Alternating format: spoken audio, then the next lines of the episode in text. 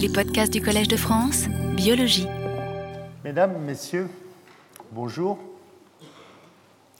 Donc, comme je vous l'avais annoncé, nous avons, vous avez, nous avons l'honneur, le privilège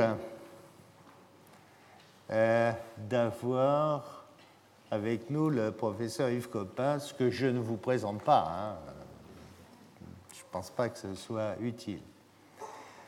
Alors, on a essayé de se mettre d'accord, ce n'est pas facile, car comme vous le savez, ou du moins comme le disent certains journalistes, euh, on a du mal à se mettre d'accord, donc on a discuté très longuement. Et finalement, euh, nous avons convenu que je vais vous présenter, je vais essayer de vous brosser un tableau de ce que l'on sait ou de ce que l'on croit savoir de notre histoire avec quelques images. Je ne sais pas le temps que ça va prendre, on verra. Puis, si vous le voulez bien, on fera un arrêt, une pause, qui sera donc, je ne sais pas à quel moment. Ensuite, le professeur Coppens prendra la parole et pourra vous dire toutes les bêtises que je vous ai racontées. Et ensuite, pour que le jeu soit égal, je le rejoindrai à cette tribune pour qu'on puisse dialoguer avec vous. Voilà ce, que nous vous proposons. Alors, nous appartenons, vous le savez, à un ordre de mammifères qu'on appelle les primates. Ça commence bien, les premiers, mais bon, c'est nous hein, qui avons inventé ce terme, enfin c'est Linné en 1758, et quitte à se mettre dans un groupe, autant se mettre dans le premier des groupes. Quoi.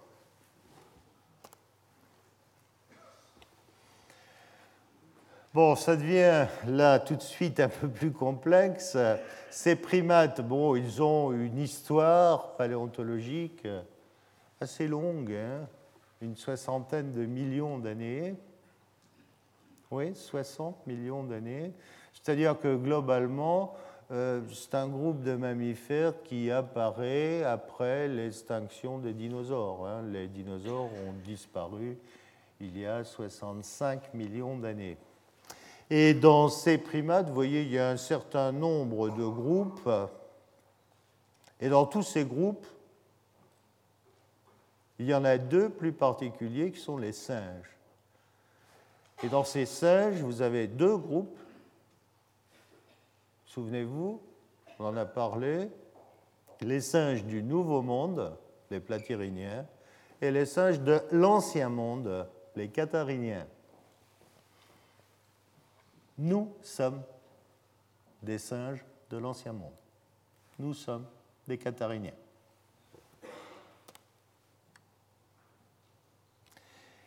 Au sein des cathariniens, nous appartenons à un groupe qu'on appelle une superfamille, la superfamille des hominoïdes.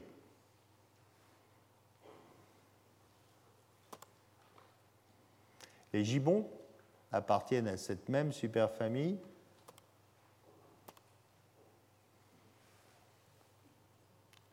L'orang-outan, gibbon et orang-outan forme ce qu'on a coutume d'appeler la branche asiatique de ces grands singes. Bien évidemment, avec l'âge, on devient plus sérieux. Regardez, ces, ces orans ont quand même l'air très sérieux, non La branche africaine maintenant, gorille, vous avez là un gorille mâle, vous avez un fort dimorphisme sexuel chez les gorilles, femelle est beaucoup plus petite. Les enfants sont toujours plus mignon, mais c'est vrai pour l'ensemble du groupe des hominoïdes.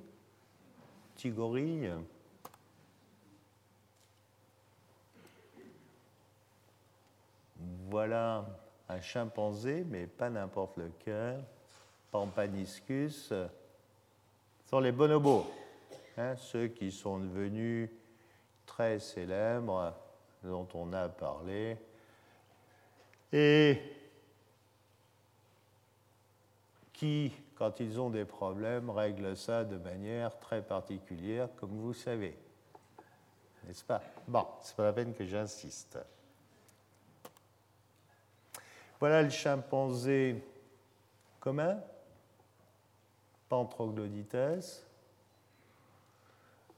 Les bonobos vivent en société matriarcale, les chimpanzés communs vivent en société patriarcale et beaucoup plus violente. Les voilà dans leur milieu naturel. J'aime bien cette photo. Une maman et son enfant.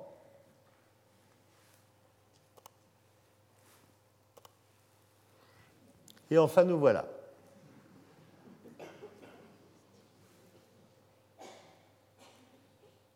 Euh, on est dans le même groupe.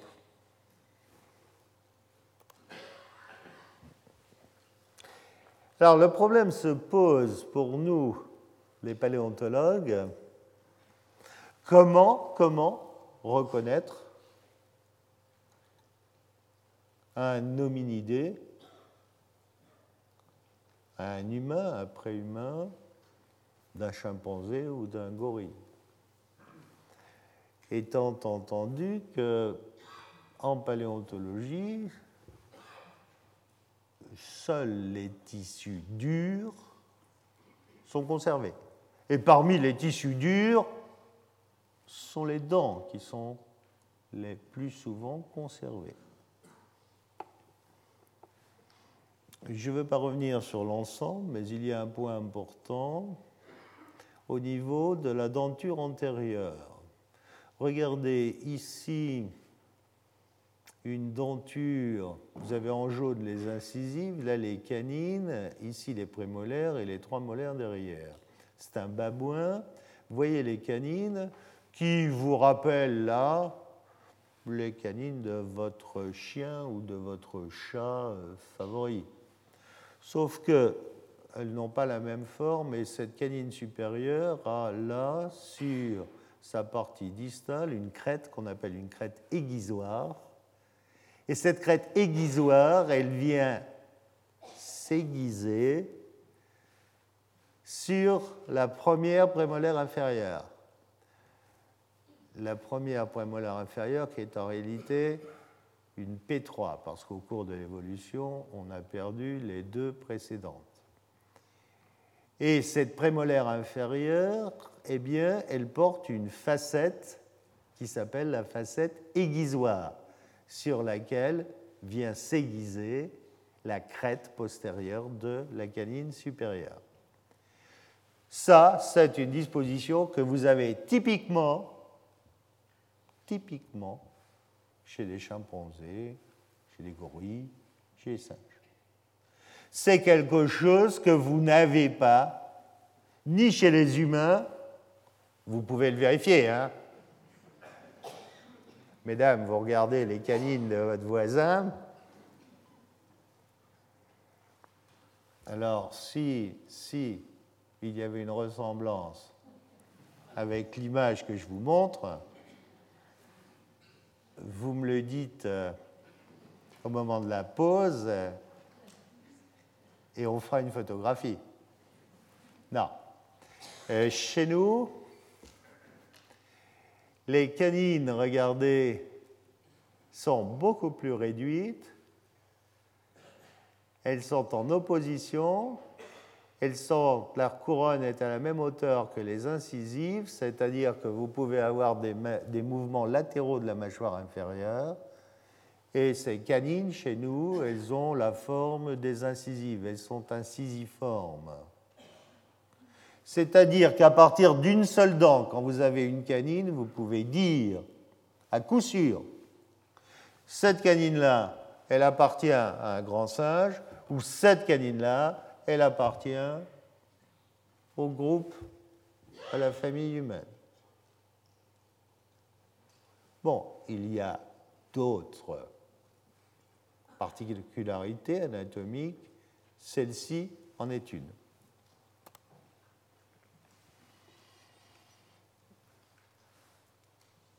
Vous racontez notre histoire, c'est raconter cette histoire à partir des fossiles. Alors vous savez que notre histoire, c'est au moins 7 ou 8 millions d'années. Eh bien, pendant la plus grande partie de notre histoire, on a cru qu'on n'avait pas d'histoire. Parce qu'on ne croyait pas à l'homme fossile. Et on a cru à l'homme fossile à partir de 1856. 1856, vous vous rendez compte? Peu plus d'un siècle et demi sur 7-8 millions d'années. Ça fait pas longtemps que l'on croit que nous avons une histoire dans le temps.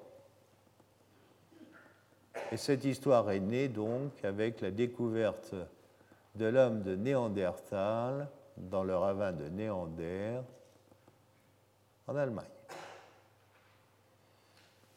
Je ne reviendrai pas là-dessus mais on a précisé en son temps que cette découverte n'était pas la première, qu'on avait, qu'on avait trouvé déjà des Néandertaliens un peu plus d'un quart de siècle plus tôt en Belgique, à Angis, mais qu'à ce moment-là, on n'était pas prêt à admettre la notion d'homme fossile.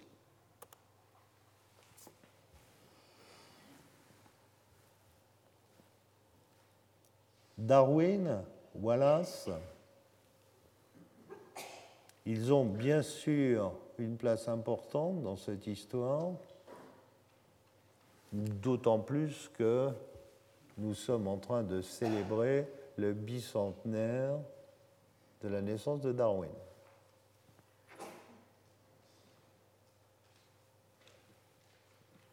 L'un et l'autre l'un en 1871,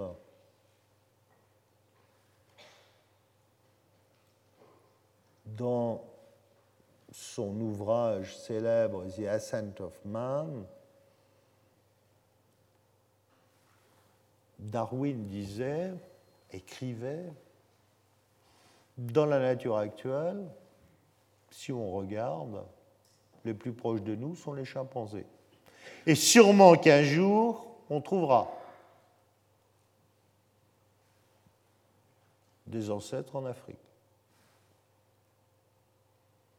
1871, c'est-à-dire dans un, environnement où par essence on est créationniste.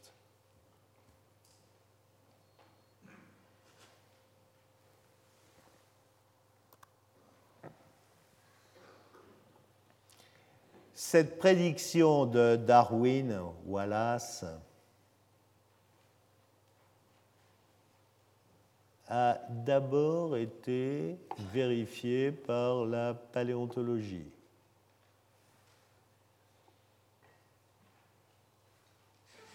Très tôt, finalement, par la découverte en Afrique du Sud et la publication en 1925 et non en 192, il manque un 5 là derrière.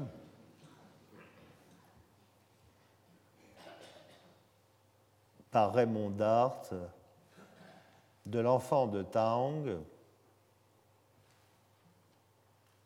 qu'il décrit sous le nom de Australopithecus africanus. C'est le premier Australopithèque. Nous sommes en 1925 Cet australopithèque est daté aux alentours, il est là en 1, il est daté aux alentours de 2 millions et demi d'années. Mais nous sommes en 1925, c'est-à-dire à une époque où les savants européens et notamment nos amis anglais pensent que l'ancêtre, c'est l'homme de Piltdown, qui se révélera plus tard, en 1953, être une supercherie. Mais Dart va devoir se battre pendant un quart de siècle. Voilà une des toutes premières confirmations de la prédiction de Darwin. J'en ai choisi trois.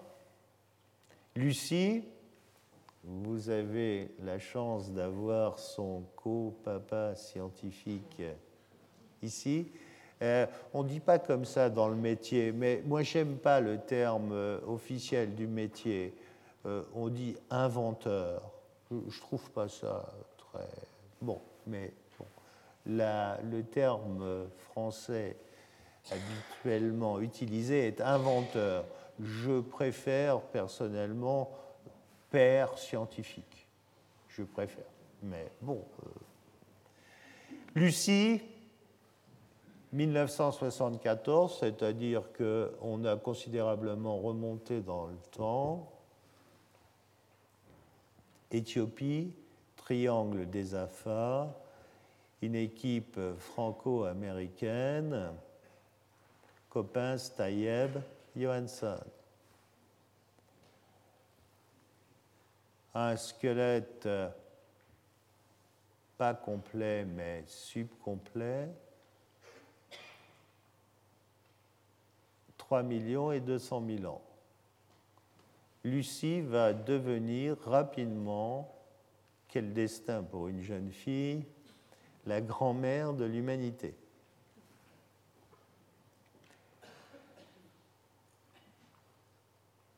C'est une découverte absolument extraordinaire qui, je crois, va participer, mais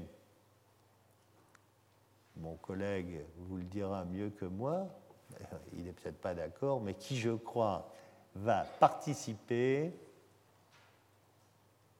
à montrer que notre origine est bien africaine et que nos racines dans le temps sont beaucoup plus profondes qu'on ne l'imaginait.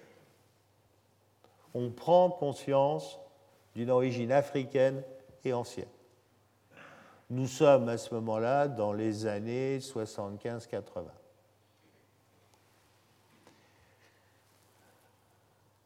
Et puis les découvertes se succèdent.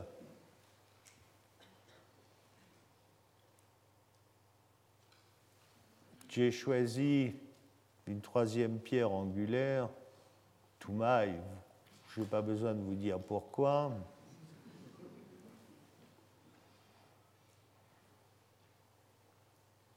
Néanmoins, alors que je viens de vous dire que dans les années 80, on prend conscience que nos racines sont profondes dans le temps, imaginez, imaginez, Toumaï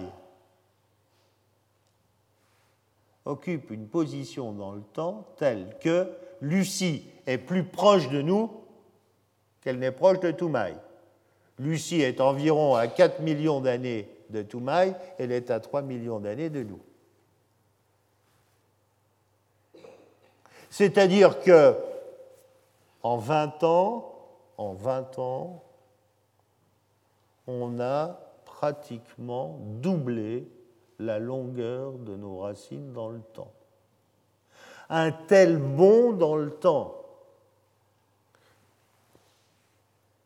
rapide, sur le plan de la recherche fait bien évidemment, bien évidemment, contribue largement au fait qu'il eh ben, n'y a pas de consensus, puisque tout cela eh bien, change radicalement la manière de voir et d'aborder les choses.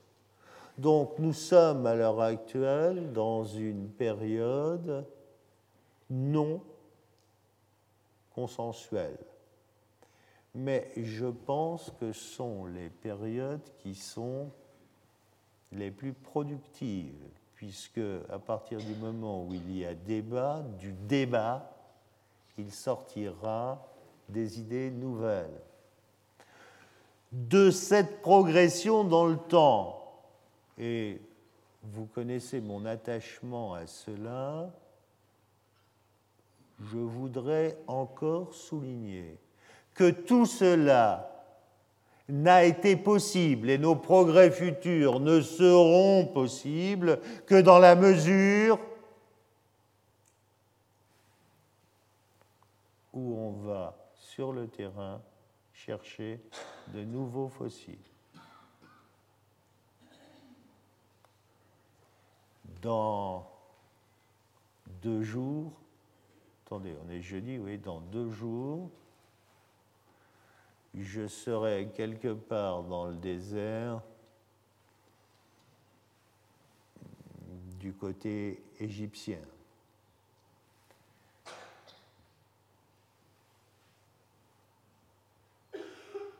Il y a, c'est sûr, encore beaucoup, beaucoup de fossiles à trouver, et vous savez bien, à bon nombre de reprises, nous avons été obligés de constater que bah, on n'avait pas de fossiles, on n'avait pas de restes.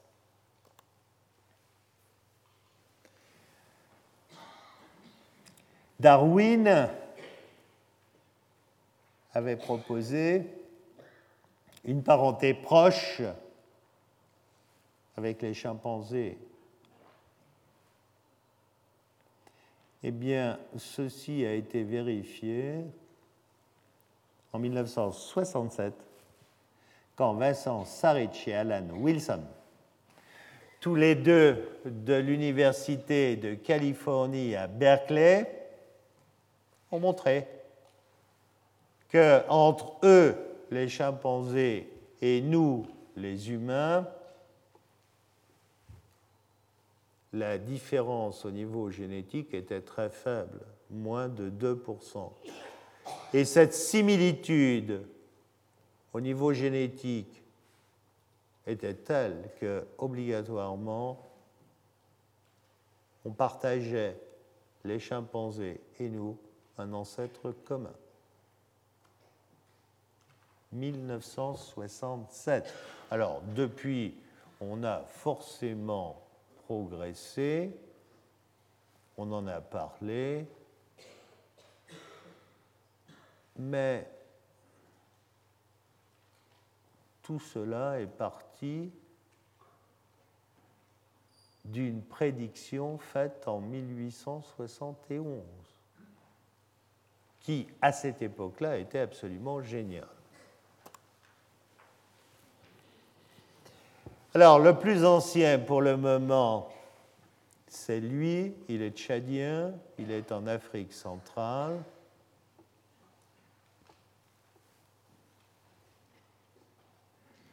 Mais sûrement, sûrement, j'espère, on va en trouver des plus vieux. Moi, je pense qu'on doit pouvoir aller au moins à 8 millions d'années. Ce que je souhaite, c'est qu'on en trouve. Alors, bien sûr, euh, je préférerais, mais j'imagine que vous pouvez comprendre, je préférerais que ce soit bonne équipe qui trouve.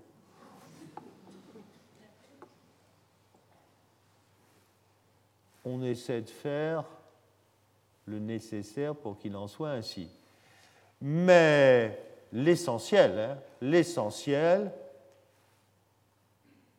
c'est d'avancer, c'est de trouver. Et si c'est une autre équipe qui trouve, je serai aussi très content.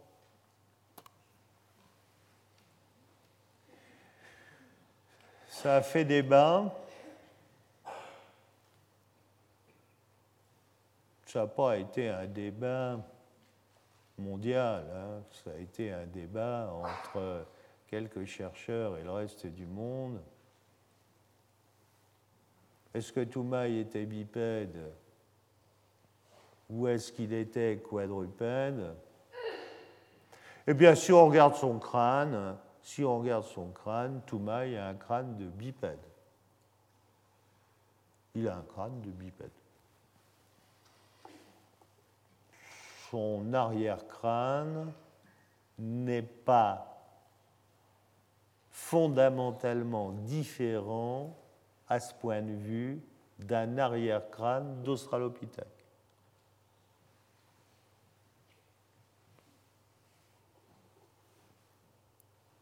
Bien sûr, et ça viendra en son temps, il faudra décrire les os des membres. Mais on a beaucoup de matériel, on n'a pas un squelette complet. Et il y a beaucoup de choses à faire. Alors chaque chose en son temps, mais de toute manière, le crâne en lui-même, c'est un crâne de bipède. Alors on ne voit pas, et je ne vois pas comment, tout ça c'est de la mécanique, comment un crâne de bipède pourrait être mis de manière fonctionnelle sur un squelette de quadrupède. Non, ça, ça n'irait pas. Et même si l'évolution, pour reprendre un mot célèbre, euh, c'est du bricolage, c'est pas du bricolage fait n'importe comment. Il faut que les choses soient fonctionnelles. Ce qui n'est pas est éliminé.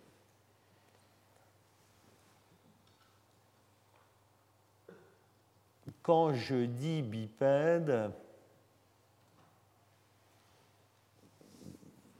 il me semble très clair, il me semble très clair. Imaginez un seul instant que vous êtes dans la même position. Toumaï devait quotidiennement fréquenter,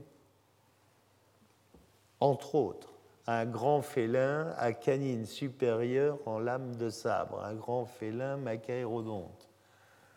On a assez de restes de cette espèce, on a pu estimer son poids 500 kg. 500 kg, c'est l'équivalent d'un gros tigre de Sibérie.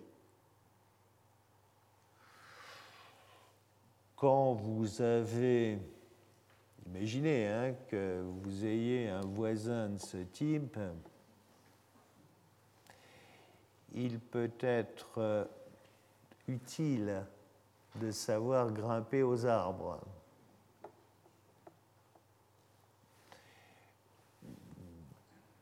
ne serait-ce que pour aller y dormir la nuit. Donc euh, je ne serais pas étonné, il semble logique que euh, cette aptitude au grimper, qui est conservée chez les australopithèques, elle était bien sûr là à l'origine chez ses premiers représentants des hominidés.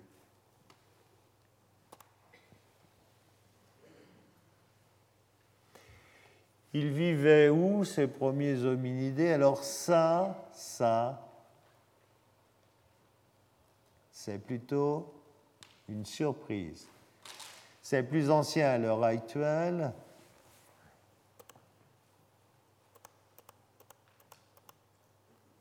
On les connaît à trois endroits. En Éthiopie, aux alentours un peu en dessous de 6 millions d'années, Ardipithecus cadabra. En, au Kenya, Aurorine tugenensis, 6 millions. Et au Tchad. Les deux premiers là ont des os des membres, ils sont bipèdes et ils sont associés à des faunes de forêt. Ils ne vivent pas dans la savane. Forêt. Attendez, hein, pas la forêt dense, forêt claire.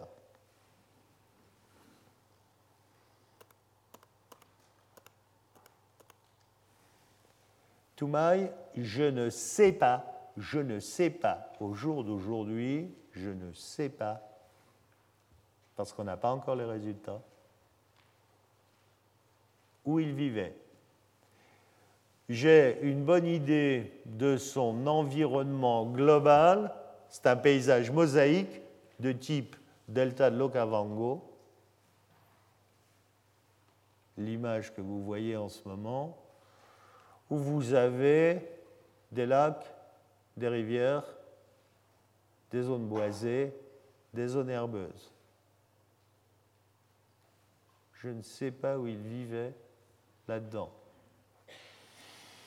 Si l'on s'en tient à ce que l'on connaît, soit chez Aurorine, soit chez Ardipithecus, il était très probablement commun, mais pour le moment, je n'ai pas possibilité de vous le dire, je ne le sais pas. C'est en cours d'étude. C'est quelque chose qui devrait, à mon sens, euh, voir le jour soit pour la fin de l'année, soit pour le début de l'année prochaine.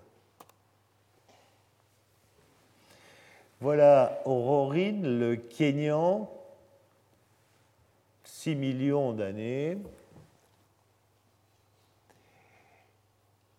connu notamment par ce fémur qui indique clairement qu'il est bipède. Clairement. Euh, on peut discuter euh, ces parents scientifiques le voient plutôt comme un ancêtre direct des autres humains et voient les australopithèques comme une branche latérale, on peut en parler je fais partie du groupe qui ne partage pas ce point de vue. Je pense, moi, au contraire, je pense, moi, au contraire, que Ardipithecus, Aurorine et Sahelanthropus appartiennent à un nouveau grade évolutif, un nouveau grade évolutif. Je m'explique. Dans notre histoire, on a d'abord décrit le grade évolutif Homo, bien sûr. Ensuite, en 1925, Dart a décrit le grade évolutif Australopithecus. Eh bien, à partir des années 2000, on a décrit, sans le nommer, ou plutôt on a décrit trois nouvelles formes qui appartiennent à un nouveau grade évolutif. Ces trois nouvelles formes, elles ne sont ni des australopithèques ni des homos. C'est autre chose, clairement.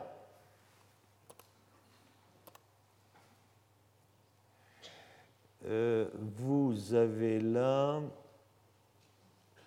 les canines de Kadaba, avec là les canines d'un chimpanzé. Et alors, vous voyez qu'au départ, alors c'est beaucoup plus subtil, au départ, ces canines sont encore en chrome, elles sont déjà extrêmement réduites, et vous n'avez plus, vous n'avez plus sur la canine de Kadaba, vous n'avez plus de facette aiguisoire, vous n'avez plus la crête et plus la facette aiguisoire sur la première prémolaire inférieure. Alors, voyez, le matériel est fragmentaire, hein, ça c'est Kadaba. Mais si vous saviez combien il est facile de trouver des fossiles à cet âge-là, vous trouveriez que c'est déjà énorme d'avoir tout ça. Euh, celui-là est un ardipithèque plus récent, c'est le Ramidus. Là, il y a beaucoup plus de spécimens. Et celui-là est connu par un squelette subcomplet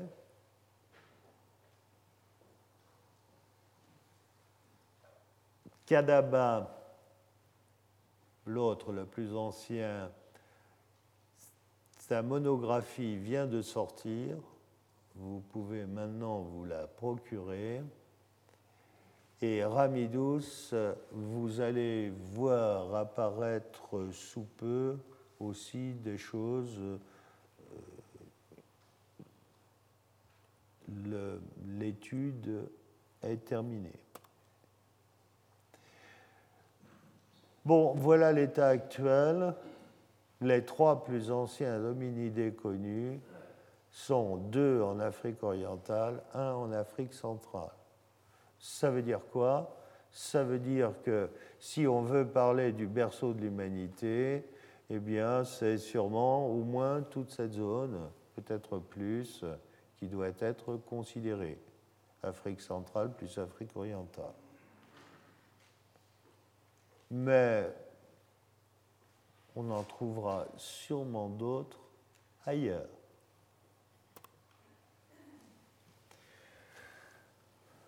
Si on passe au grade évolutif suivant,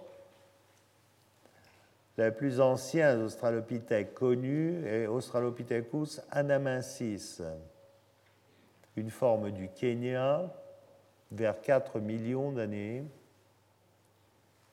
qui a été aussi trouvé maintenant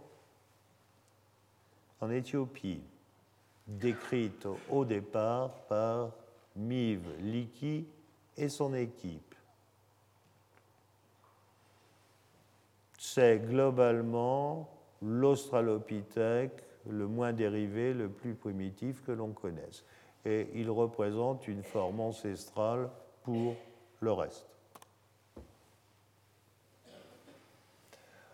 Australopithecus afarensis, eh bien, ça, c'est l'espèce à laquelle est rattachée euh, Lucie. Vous voyez, il y a pour toutes ces formes, hein, toutes les formes que, dont je viens de parler, vous avez un fort dimorphisme sexuel et vous avez un cerveau qui est forcément de petite taille. Toumaï, c'est 360-380 cm3. C'est-à-dire que on rentre dans le domaine de variation des grands singes. Si on remonte dans le temps, à 2,5 millions d'années, a été décrit un Australopithèque, Australopithecus gari,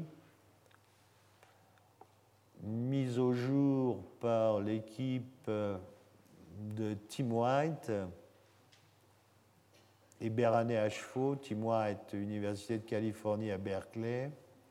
Berané Ashfo, euh, Muséum national d'Éthiopie à Addis Abeba. C'est une forme avec des dents de grande taille, mais qui est trouvé associé à des artefacts. Notamment, on voit des traces de boucherie sur des os.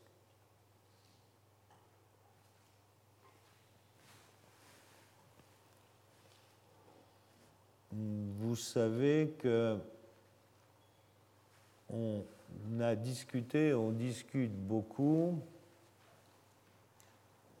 parce que c'est rassurant, un certain nombre de choses dont la fabrique des outils, on voulait réserver ça uniquement aux homos et pas aux autres. Je ne vois pas de raison particulière et c'est quelque chose qui a dû être pratiqué aussi par certains australopithèques.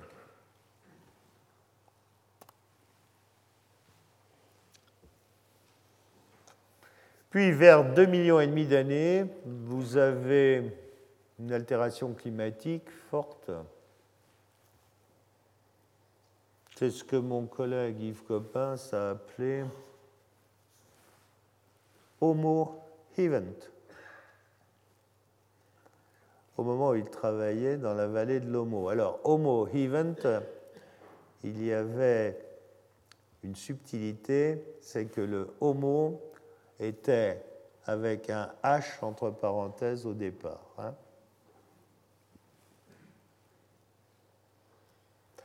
Alors, apparaissent à ce moment-là, effectivement,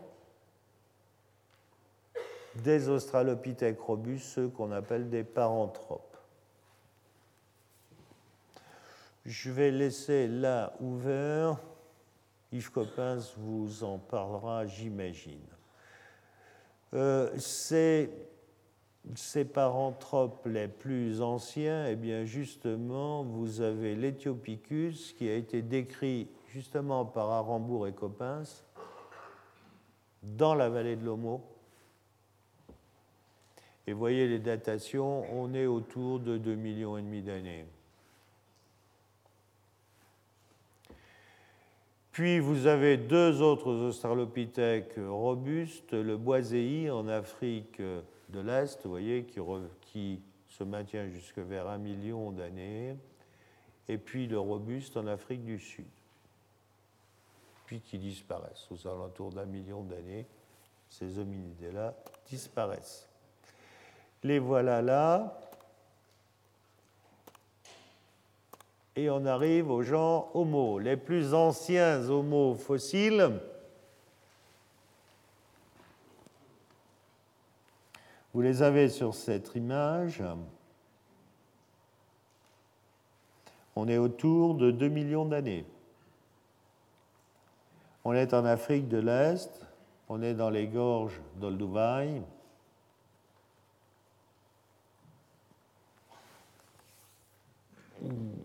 vous en avez un là. C'est Homo habilis, Homo rudolfensis.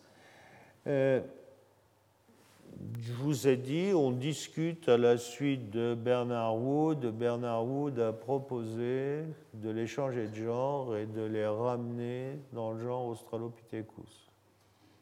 C'est un point de vue qu'on n'est pas obligé de partager. Et pour le moment, j'ai rien trouvé de convaincant. Euh, Bon, euh, moi je trouve qu'ils sont bien là euh, où ils sont. Ils sont associés à une industrie, industrie oldowayenne, galets aménagés, éclats. Voilà où on les connaît. Afrique orientale, Afrique du Sud, vous me direz, il n'y en a pas en Afrique centrale. Alors je vais vous faire un aveu. On est autour de 2 millions d'années. Eh bien, en Afrique centrale, autour de 2 millions d'années, à l'heure actuelle, il n'y a aucune équipe qui est en train de chercher quoi que ce soit et qui que ce soit dans ces niveaux-là. Donc on ne risque pas d'en trouver.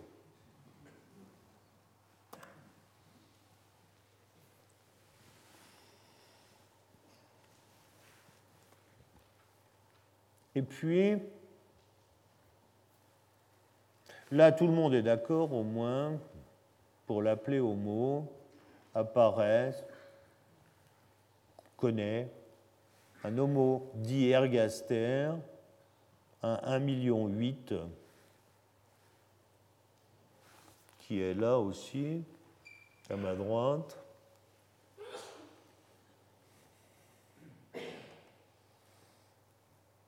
Là encore, il y a discussion. Pour certains, cet Homo ergaster, c'est de l'Erectus.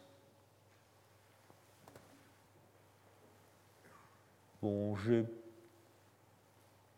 ne suis pas non plus convaincu de la nécessité de vouloir séparer l'ergaster de l'Erectus. Toujours est-il que c'est à ce moment-là que pour la première fois de notre histoire, on va quitter l'Afrique. Vous imaginez, hein, si 7 millions, peut-être 8, on est à 2 millions, c'est-à-dire qu'on s'est quand même trouvé très bien en Afrique. Hein. On a passé la plus grande partie de notre histoire en Afrique.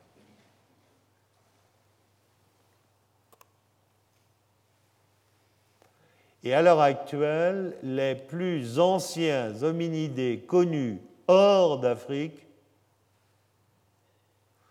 sont les humains de Manisie. Voilà un crâne. Celui-là vient d'Afrique.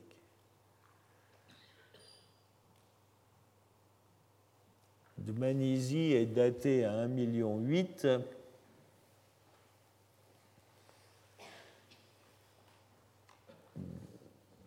sont des petites formes. Pour certains, c'est de l'ergaster, pour d'autres, c'est de l'abilis. Pour d'autres, c'est une espèce distincte qu'ils ont appelée Georgicus. Quoi qu'il en soit, c'est un représentant du genre Homo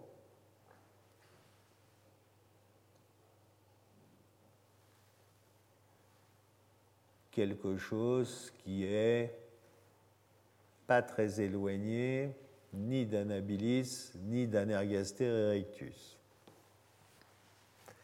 1 800 000 ans.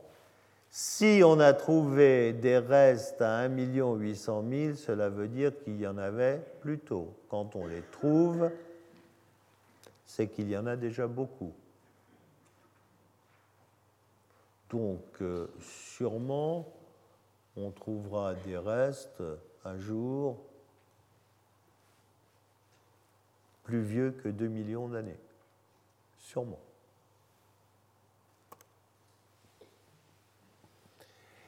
Ces erectus, ils ont d'abord été décrits en Asie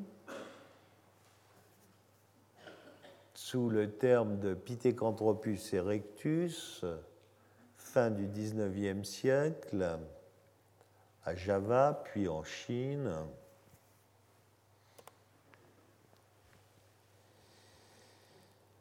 En Chine, c'est l'homme de Pékin, c'est lui qui est là sur la table à droite.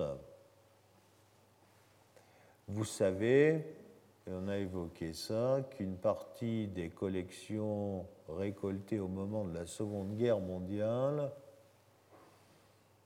ont été envoyées par bateau pour être protégées, mais elles sont jamais arrivées nulle part. On les a perdues. Et on ne possède d'elles que des notes et des dessins qui ont été faits au moment de découverte par Weidenreich.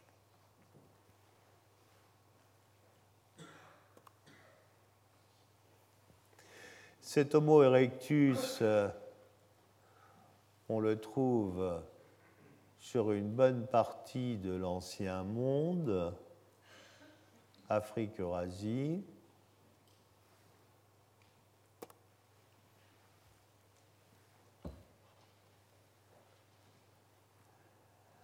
Je ne vais pas reprendre avec vous le débat indonésien autour de l'homme de Flores. Je vous ai déjà dit ce que j'en pensais à savoir que je pense qu'il s'agit bien de nanisme insulaire et pas de pathologie. Ceci étant, c'est vrai, il faudra que tout cela soit confirmé par d'autres découvertes sur place. Mais je pense que ça viendra. Euh, cet homme de Flores possède un certain nombre de caractères hérités des Erectus. Bon, c'est sûrement ou probablement un descendant. Il a disparu très récemment il y a 18 000 ans. Au passage,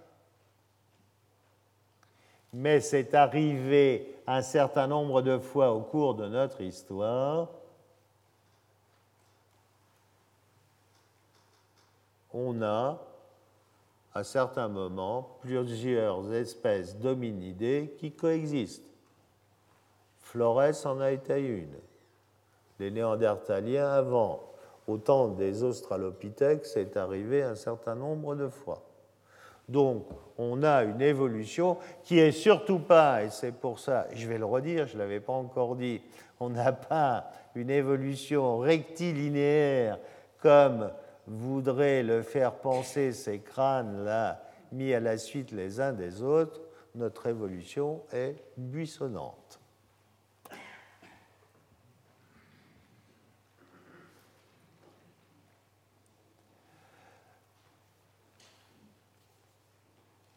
Dans cette évolution, Flores pourrait être quelque part par là. Ce départ d'Afrique, eh bien, du côté européen, c'est ce qui va donner les Néandertaliens.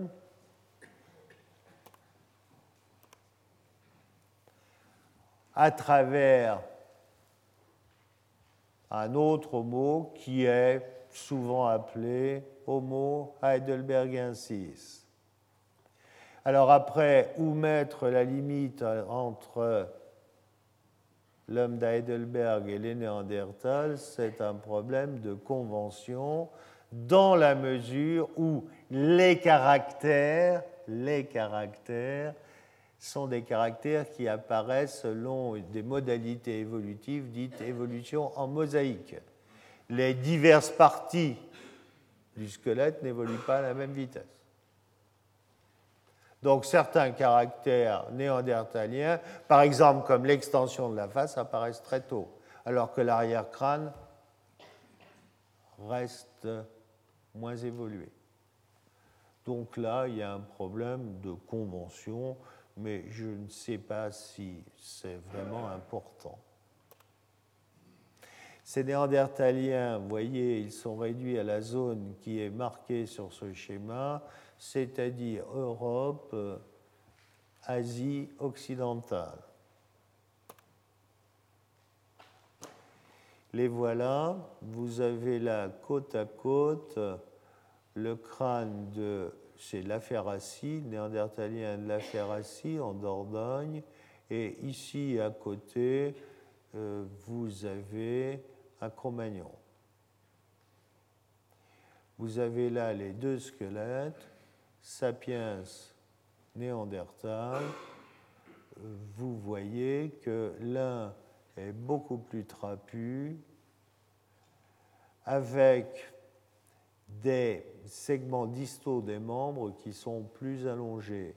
Cet homme de Néandertal a un squelette qui est bien adapté au froid. Ça ne veut pas dire qu'il reste dans le froid. Hein. Euh, il a été maintenant clairement montré que au moment des périodes les plus froides, les Néandertaliens vont dans des zones refuges et on trouve les derniers Néandertaliens ou dans la péninsule ibérique où ils sont réfugiés.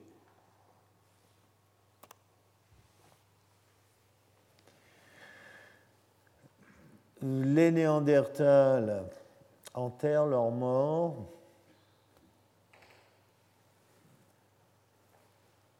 Ils sont auteurs d'industries moustériennes, mais pas uniquement.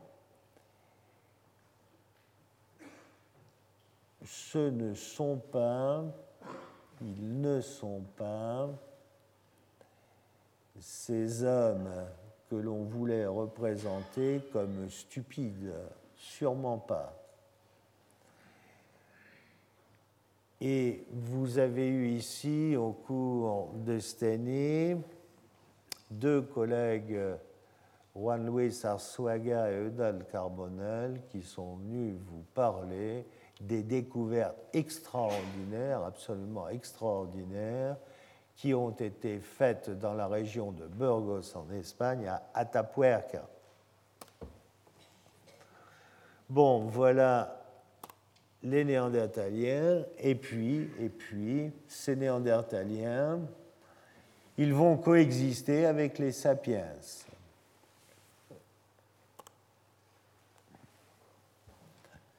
Alors, ces sapiens, comment Vous avez deux grands modèles qui s'opposent, continuité régionale, on en a parlé, c'est celui-ci à droite, ou alors remplacement avec une migration venant d'Afrique.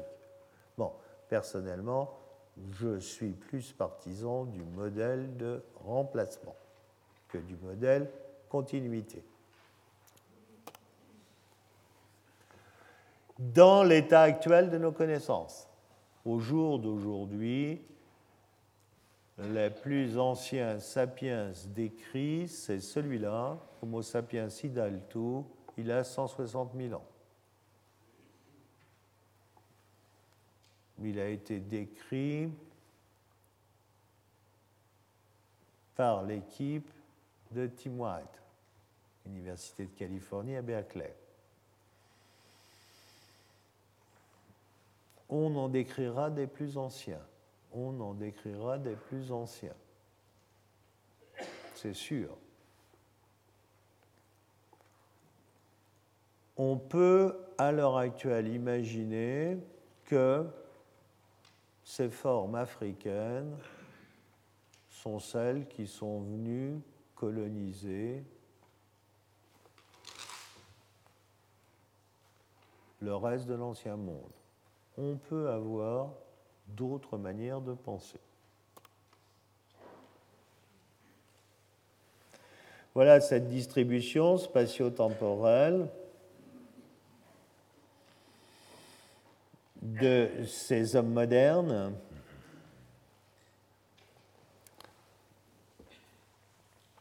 Au départ de l'Afrique, à 40 000 ans, quand elles arrivent chez nous, sont ceux que vous appelez les Cro-Magnons. sont ceux qui vont coexister avec les, les derniers néandertaliens et qui vont les remplacer. Pour le reste, vous voyez que le peuplement du continent américain est tardif, euh, autour de 15 000 ans.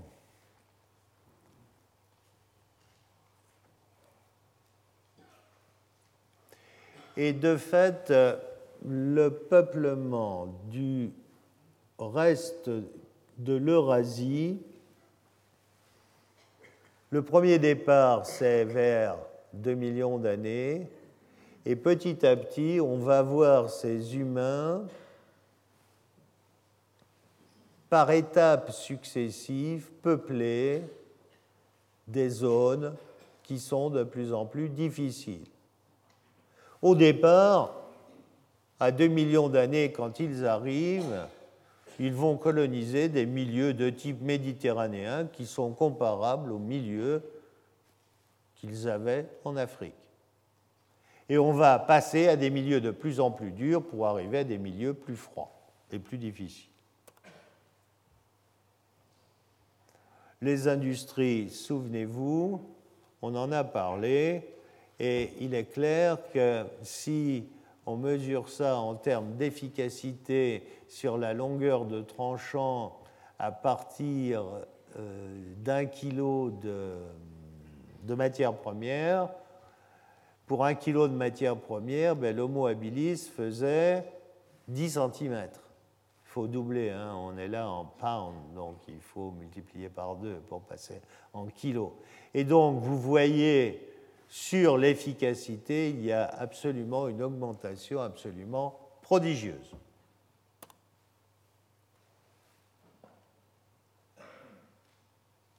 Il en est de même dans la nature des outils.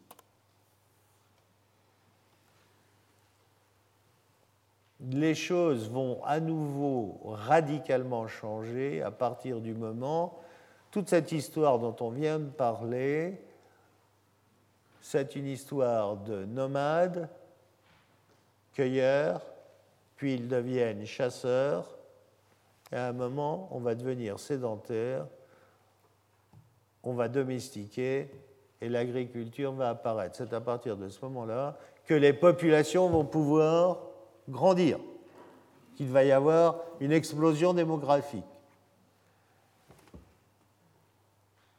Ça ne s'est pas fait en un point, on pense qu'il y a au moins trois points, dont un en Mésopotamie, un autre sur le continent américain et un autre du côté de la Chine. Bon, après cet homme moderne, il devient artiste, il inhume ses morts, mais ce n'est pas lui qui a commencé, les néandertaliens font ça aussi. Il fabrique des outils, il fabrique des bijoux, il devient artiste, vous connaissez tous l'art rupestre, gravure, sculpture, inhumation, je l'ai dit. La maîtrise du feu, là encore, c'est discuté. Mais globalement, on peut admettre que la maîtrise du feu, c'est autour de 500 000 ans. Mais, mais ce n'est pas quelque chose qui est admis par tout le monde. Le feu, bien sûr, permet un certain nombre de choses comme vous pouvez l'imaginer, dont notamment la possibilité d'élargir le menu. Le langage. Et je terminerai par quelques mots de prospective. Les grandes questions qui restent, ben, il y a le problème de l'origine tout court de notre famille, c'est-à-dire qu'est-ce qui se passe entre 7, 8, 9 millions d'années? Il faut préciser, je vous ai parlé du grade évolutif du Miocène terminal, est-ce que c'est le plus ancien grade évolutif de l'histoire de notre famille? Est-ce qu'il y en avait un autre avant? Je ne sais pas. Je ne sais pas. Et il y a à ce niveau-là un certain nombre de choses à préciser. On discute sur la position et la taxonomie autour de l'espèce à laquelle est rattaché Lucie, Pharasis. Il y a sûrement là encore des choses à faire. Tout simplement aussi, quelle est la place de l'Afrique centrale et des régions avoisinantes, quand je parle Afrique centrale, Tchad, Libye, Égypte, Soudan, Niger, etc. Quelle est la place de toute cette partie énorme de l'Afrique? Quel rôle cette partie a joué dans l'histoire de notre histoire? Pour le moment, ou jusqu'à maintenant, on avait l'Afrique du Sud et l'Afrique orientale. Il y a toute une autre partie de l'Afrique qui arrive. Bien, un autre problème qui se pose et qui n'est pas résolu, c'est le kénianthrope, Kenyanthropus platyops. C'est quoi? Étant entendu, vous le savez, qu'il a un holotype qui est très très abîmé. Bon, le, débat est ouvert. Euh, ces hommes à face plate, ces hominidés à face plate, ces humains à face plate, quelle est leur histoire? Ont-ils une histoire? Euh, C'est à voir.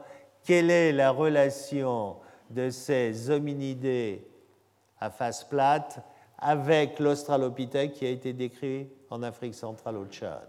C'est une question. L'origine du genre Homo, on discute. L'origine de Homo sapiens, on discute. L'origine des hommes modernes, on discute. Et pour conclure, je vous répéterai ce que je vous ai déjà dit de nombreuses fois, si on veut essayer d'apporter des éléments de réponse à l'ensemble de ces questions, eh bien, il faudra avoir de nouveaux fossiles. Parce que ce, je vous ai déjà dit cela, ce que vous souhaitez, ce que nous souhaitons ensemble, c'est écrire une histoire continue à partir d'informations qui sont pour le moment beaucoup trop discontinues. Donc il faudra trouver plus de matériel. Je vous remercie.